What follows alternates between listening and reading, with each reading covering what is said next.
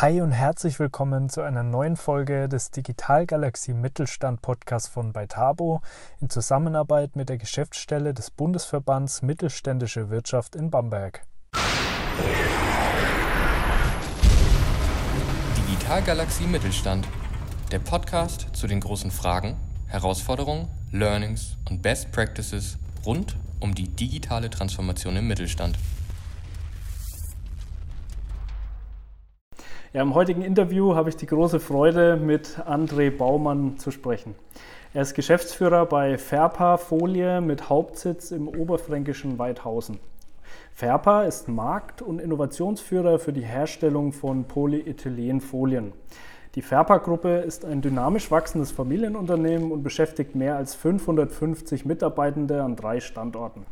Der erfolgreiche Mittelständler wurde 1979 von Andres Vater Joachim Baumann gegründet, sodass André Ferpa heute in zweiter Generation führt.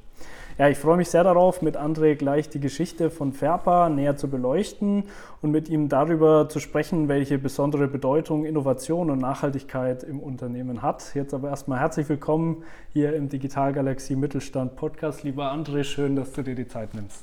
Gerne. Hallo, Servus. Ja, super cool und schön, dass du hier dabei bist. Ich darf ja hier bei euch zu Gast sein in eurer wundervollen Innovationswerkstatt. Also wirklich super cool, was ihr da auf die Beine gestellt habt. Können wir gleich vielleicht auch noch mal ein bisschen drüber sprechen, wie es dazu kam. Ähm, jetzt habe ich aber gerade schon ein paar äh, Worte erwähnt, aber trotzdem mal die, die wichtige Frage an der Stelle. André, wer bist du? Ja, du hast ja schon fast alles erklärt. Ne? Ja, also viel kann ich gar nicht mehr dem Ganzen hinzufügen. Aber mein Name ist André Baumann. Ich bin in der zweiten Generation jetzt bei FERPA. Ich äh, habe BWL studiert in Coburg, bin dann direkt nach dem Studium in die Gruppe mit eingestiegen, 1999. Ähm, die, wir haben zu dem Zeitpunkt eine in Insolvenz gegangene Firma übernommen. Die Firma Alplastik hießen die früher in Gunzenhausen im schönen fränkischen Seenland. Und ja, das war mein Einstieg, die Übernahme der Firma und auch gleichzeitig die Diplomarbeit. Das war der Deal mit dem Professor. Ähm, ich habe da ganz, ganz interessante oder ja, das war ein ganz, ganz interessantes Thema. Äh, die Diplomarbeit äh, fand, fand der Professor sehr, sehr schön. Ich habe ganz, ganz viele theoretische Dinge da geschrieben, äh, aber nichts hat mit der Praxis dann zum Schluss übereingestimmt. ja. okay. Aber wie gesagt, das war der Einstieg 99 und äh, ja, seitdem sind wir praktisch fleißig am äh, Ausbau der ganzen Gruppe. Wir haben dann parallel dazu noch das Werk in Breslau eröffnet. Äh, das ist ein Joint Venture mit der Firma Schumacher Packaging. Und ja, so sind wir jetzt insgesamt knapp 600 Leute und ja, freuen uns, dass wir tagtäglich, äh, ja, tagtäglich unsere schöne Verberlin-Folie mit mit der dazugehörigen Idee eigentlich verkaufen können. Ähm, ich kann vielleicht kurz noch ein bisschen was zu dem Verpalin sagen, zu unserem Markenprodukt. Verpalin ähm, gibt es eigentlich schon seit 40 Jahren. Ähm, die Grundidee war, äh, in den 80er Jahren eine Folie zu entwickeln, die deutlich dünner ist als herkömmliche Folien. Ähm, wir haben das dann äh, geschafft, ein Material zu finden und einen Extruder zu bauen, der eben Folien herstellt, die von der Festigkeit überragend sind und eben dementsprechend wesentlich dünner als die herkömmlichen Folien sind. Und somit äh, ja, war das die Geburtsstunde des Färberlins und auch der Färberlin-Idee.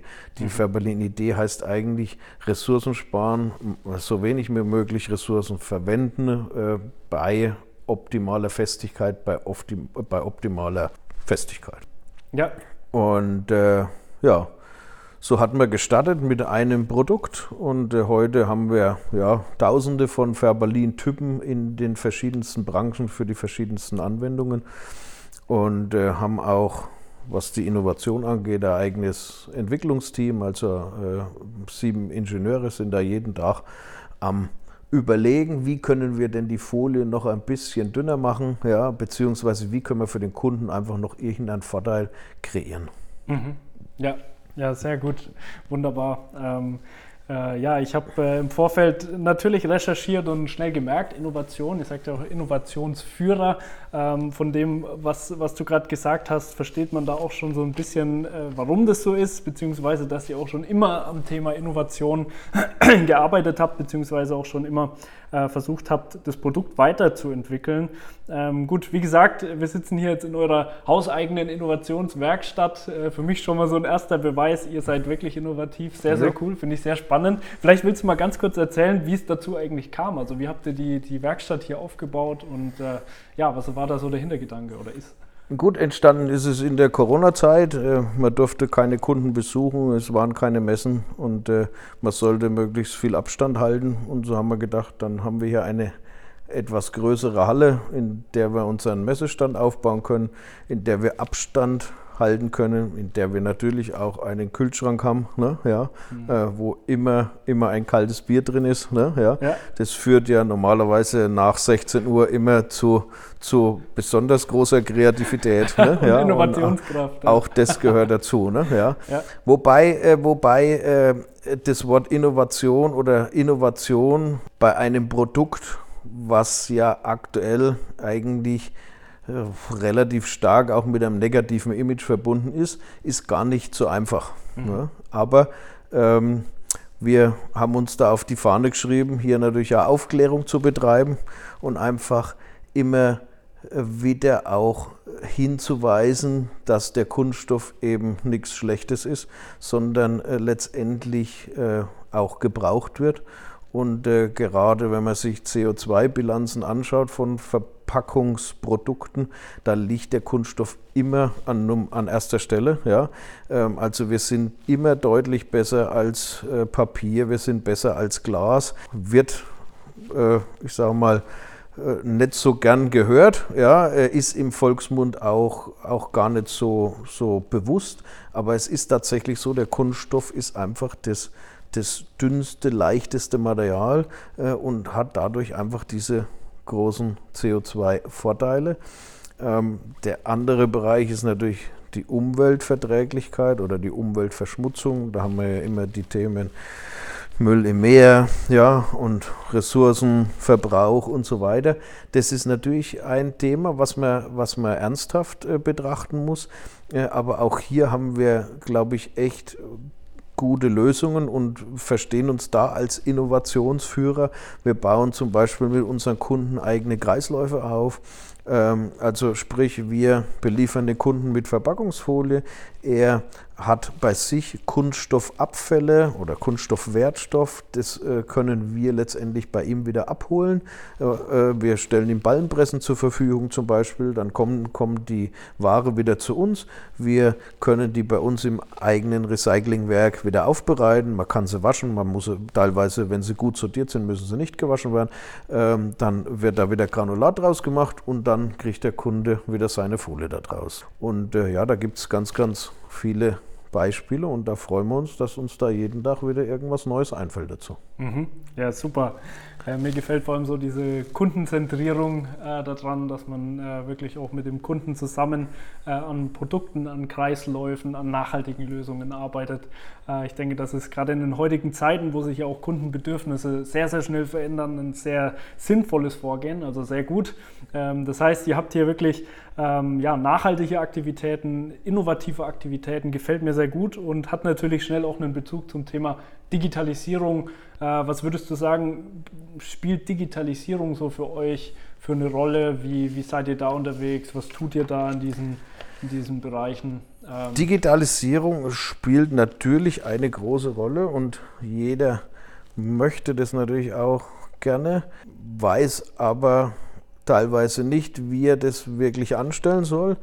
Ähm, die große Kunst ist, glaube ich, äh, dass wir dass man die Mitarbeiter alle mitnimmt, also dass äh, letztendlich die Mitarbeiter äh, auch bereit sind, dann ihre noch nicht digitalen Prozesse dementsprechend umzustellen und einfach dann sagen, Mensch, ich, also man muss versuchen, die Leute einfach wirklich da mitzunehmen und zu begeistern und zu sagen, das wollen wir. Und dann, äh, das haben wir vorhin ja kurz schon besprochen, äh, braucht es jemanden, der sich auch dann ausschließlich damit beschäftigt, wenn man das Ganze einführt. Das ist also unsere Erfahrung, ja, äh, wie es eigentlich nur funktionieren kann. Absolut. Und wir hoffen, dass wir jetzt so Schritt für Schritt dann das auch dementsprechend umsetzen können für ja. uns. Aber weißt du, was mir da so, so gut dran gefällt? Ähm, und zwar, dass wir über Digitalisierung sprechen und du nicht mit der Technologie anfängst, sondern mit dem Menschen. Das ist nämlich auch gar nicht so selbstverständlich. Ähm, das merken wir auch oft, dass äh, man ja Digitalisierung letztlich rein mit IT-Themen äh, verbindet, mit Technologiethemen. Und klar, letzten Endes ist es ein technologisch getriebener Wandel, aber das, was wir immer sehen, ist, dass es, wie du 100% richtig sagst, oft gar nicht das, die Herausforderung ist, die Technologie zu implementieren, sondern wirklich die Menschen bei der Sache mitzunehmen. Denn der Mensch, der mag Veränderung grundsätzlich nicht so gerne. wenn man ihn nicht äh, davon überzeugt hat. Genau, ne? richtig, genau. richtig, ja. absolut. Ja, nee, finde ich, äh, find ich grundsätzlich äh, sehr, sehr gut und das sind sehr wichtige Punkte.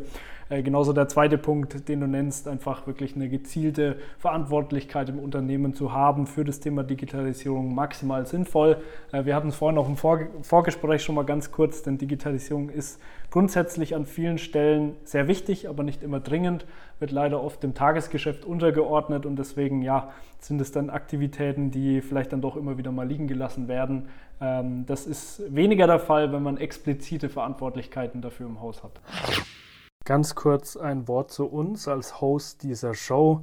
Wir sind die Beitabo GmbH mit Sitz in Bamberg und wir bauen und bieten hochinnovative Software und Apps für smarte digitale Firmenprozesse. Unsere Kunden sind inhabergeführte mittelständische Unternehmen.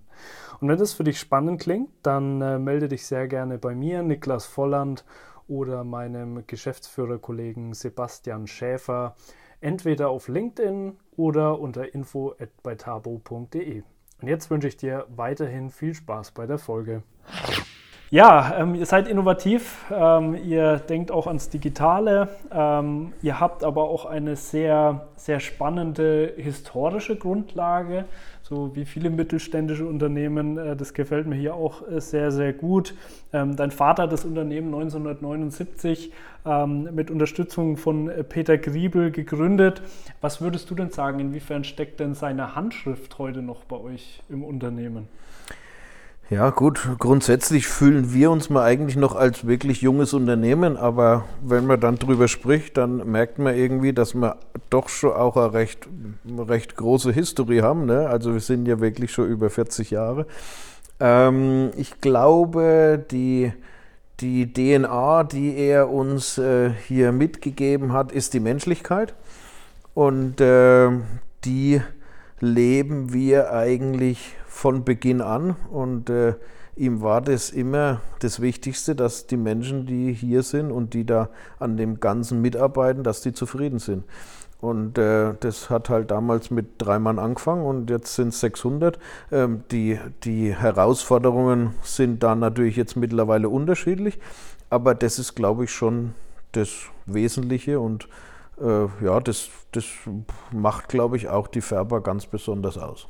Ja, finde ich auch sehr gut, äh, sehr, sehr sinnvoll auf jeden Fall, trotz all der Innovation und der Digitalisierung, generell vielleicht auch der Geschwindigkeit der heutigen Zeit, den Fokus auf den Menschen beizubehalten, ähm, dem das nicht immer so leicht fällt, mit den Herausforderungen der Zeit heute umzugehen.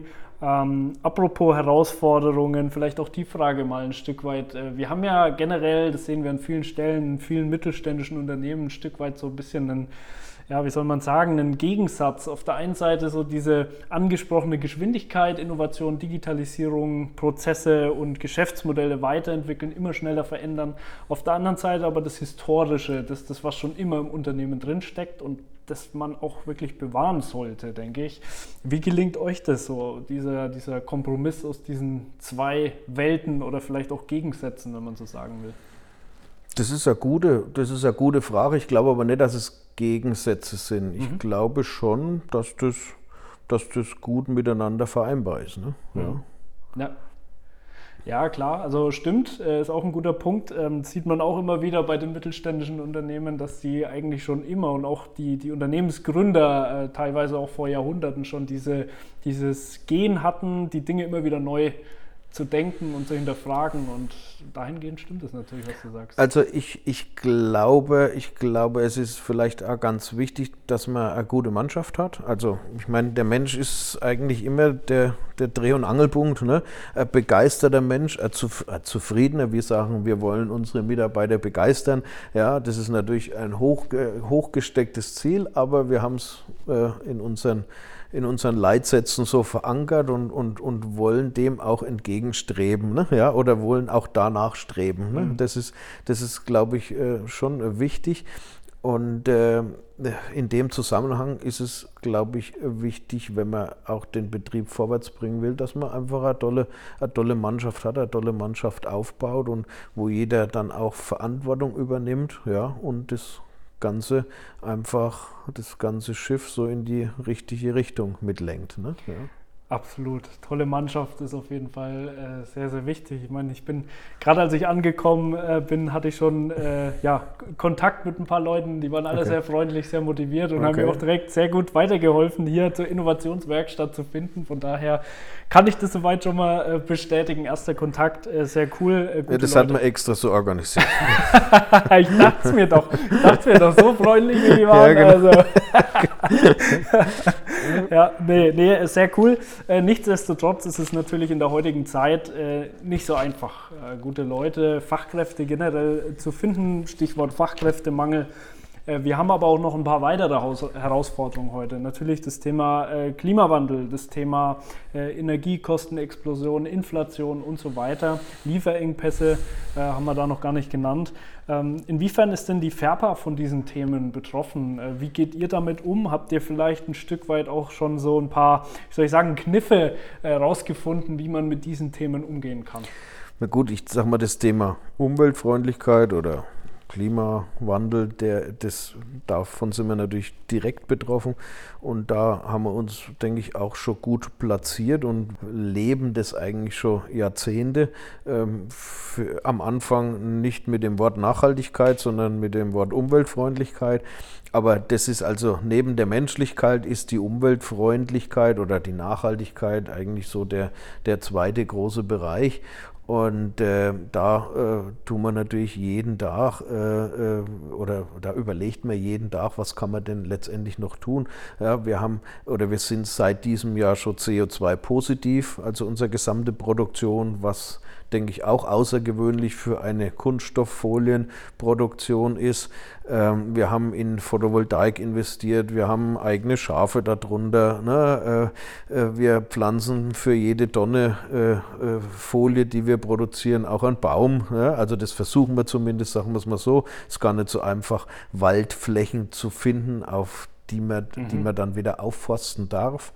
aber auch da sind wir, sind wir, sind wir ja, äh, recht positiv gestimmt, dass man dann halt einfach an der einen oder anderen Stelle wieder, wieder äh, ein Projekt findet. Und wenn es dann nur mit dem Kindergarten ein Projekt ist, wo die Kinder einfach drei, drei Apfelbäume pflanzen, ne? ja, ja super. aber letztendlich führt ja alles dann ein bisschen diesem Ziel, den Klimawandel zu stoppen. Mhm.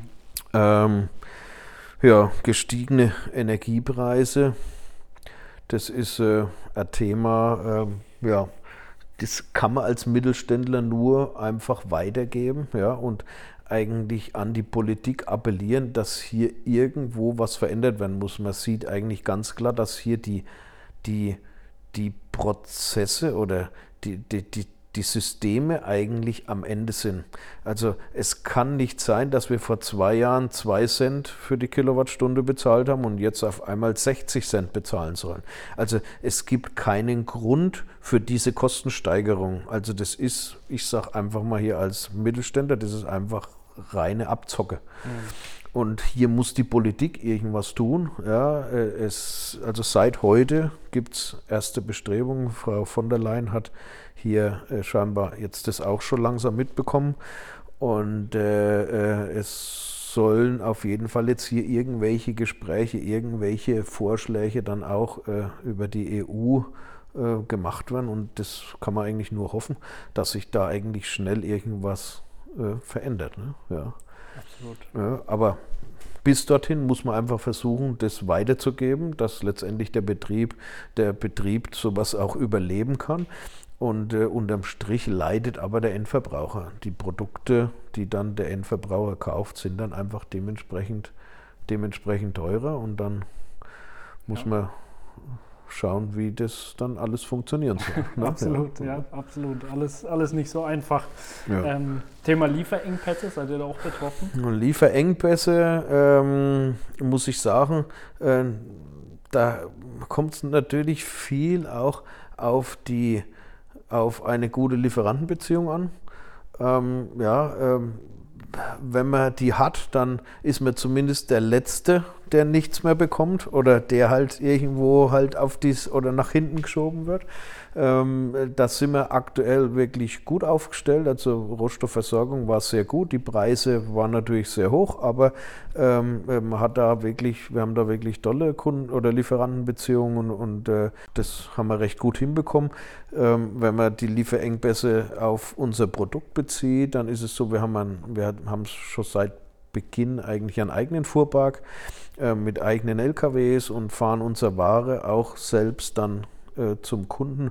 Und das hat uns natürlich in diesen Zeiten, wo es dann einfach wenige LKWs gab oder wo es dann einfach Schwierigkeiten gab, Waren zu transportieren, einfach sehr, sehr gut geholfen, wenn du halt deinem eigenen Fahrer sagen kannst, bring die Ware von hier zum Kunden, dass sie um die und die Uhrzeit beim Kunden ist. Ja, absolut. Kann ich, kann ich gut nachvollziehen. Ja.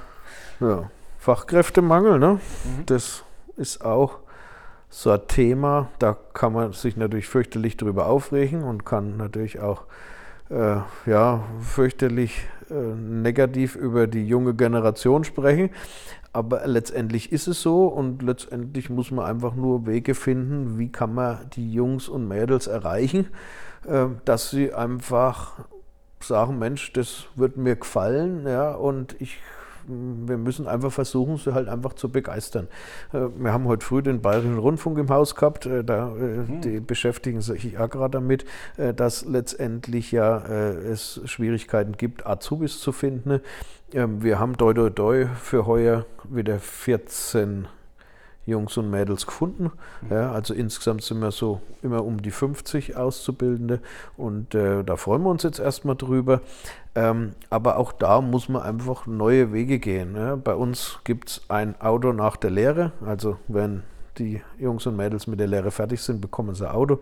Wobei parallel dazu äh, bekommen auch alle Mitarbeiter ein Fahrzeug. Also wenn man die sechs Monate Probezeit hinter sich hat, dann hat man Anspruch auf ein Firmenfahrzeug. Also jetzt nicht nur Jungs und Mädels aus dem Büro, sondern auch die Jungs, die da hinten in der Produktion arbeiten, im Schichtbetrieb arbeiten. Für die ist es, glaube ich, aktuell ganz, ganz besonders wichtig, äh, weil die Kosten ja irgendwo davonlaufen. Ja, und wenn man dann schon mal die Karre nicht bezahlen muss, dann ist das auf jeden Fall eine ganz, ganz gute Sache und es kommt sehr, sehr gut an.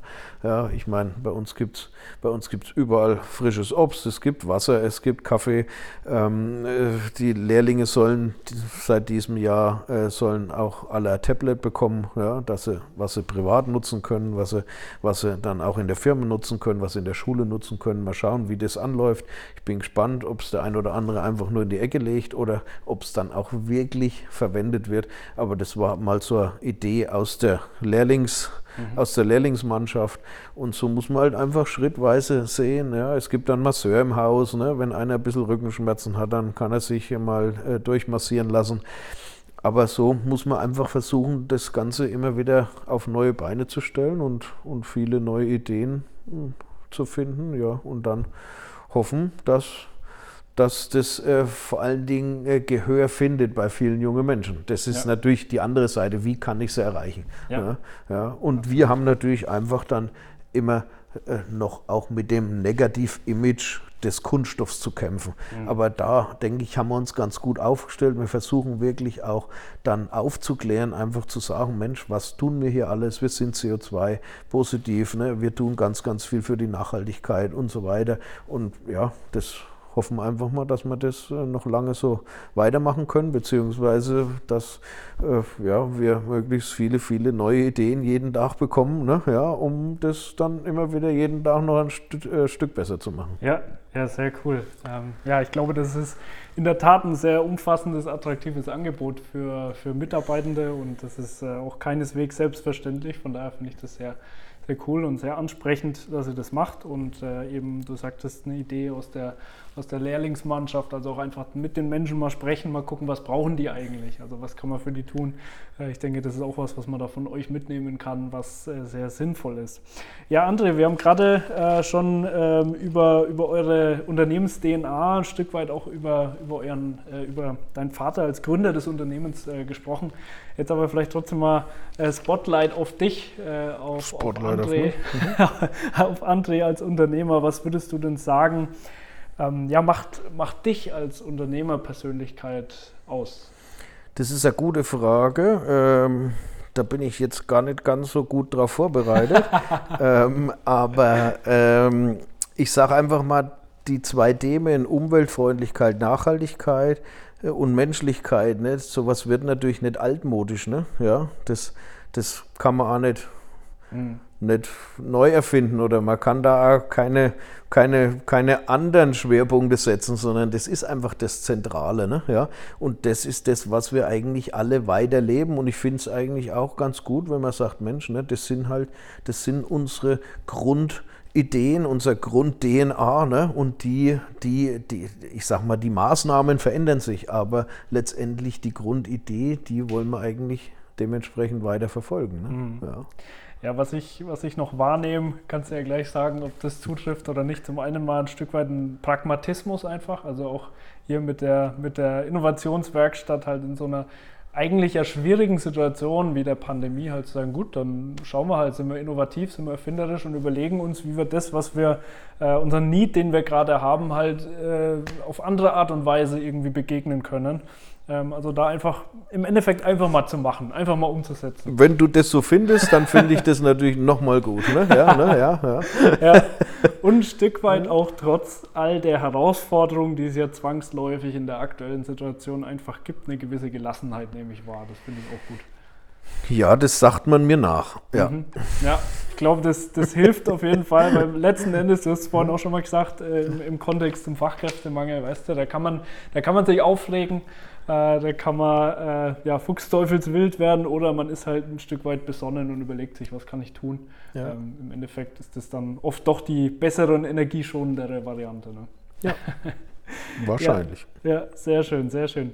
Ja, André, ähm, eine, eine letzte Frage noch, die ich auch immer ganz gerne am Ende von, von den Interviews mal stelle. Ähm, ich habe es gerade gesagt, das sind äh, dynamische Zeiten, herausfordernde Zeiten. Was würdest du denn so ganz allgemein sagen? Was würdest du anderen mittelständischen Unternehmen mitgeben, um wirklich in der heutigen Zeit wettbewerbsfähig zu bleiben? Also ich glaube, ich glaube, ähm, es ist ganz wichtig, eine gute Führungsmannschaft zu haben.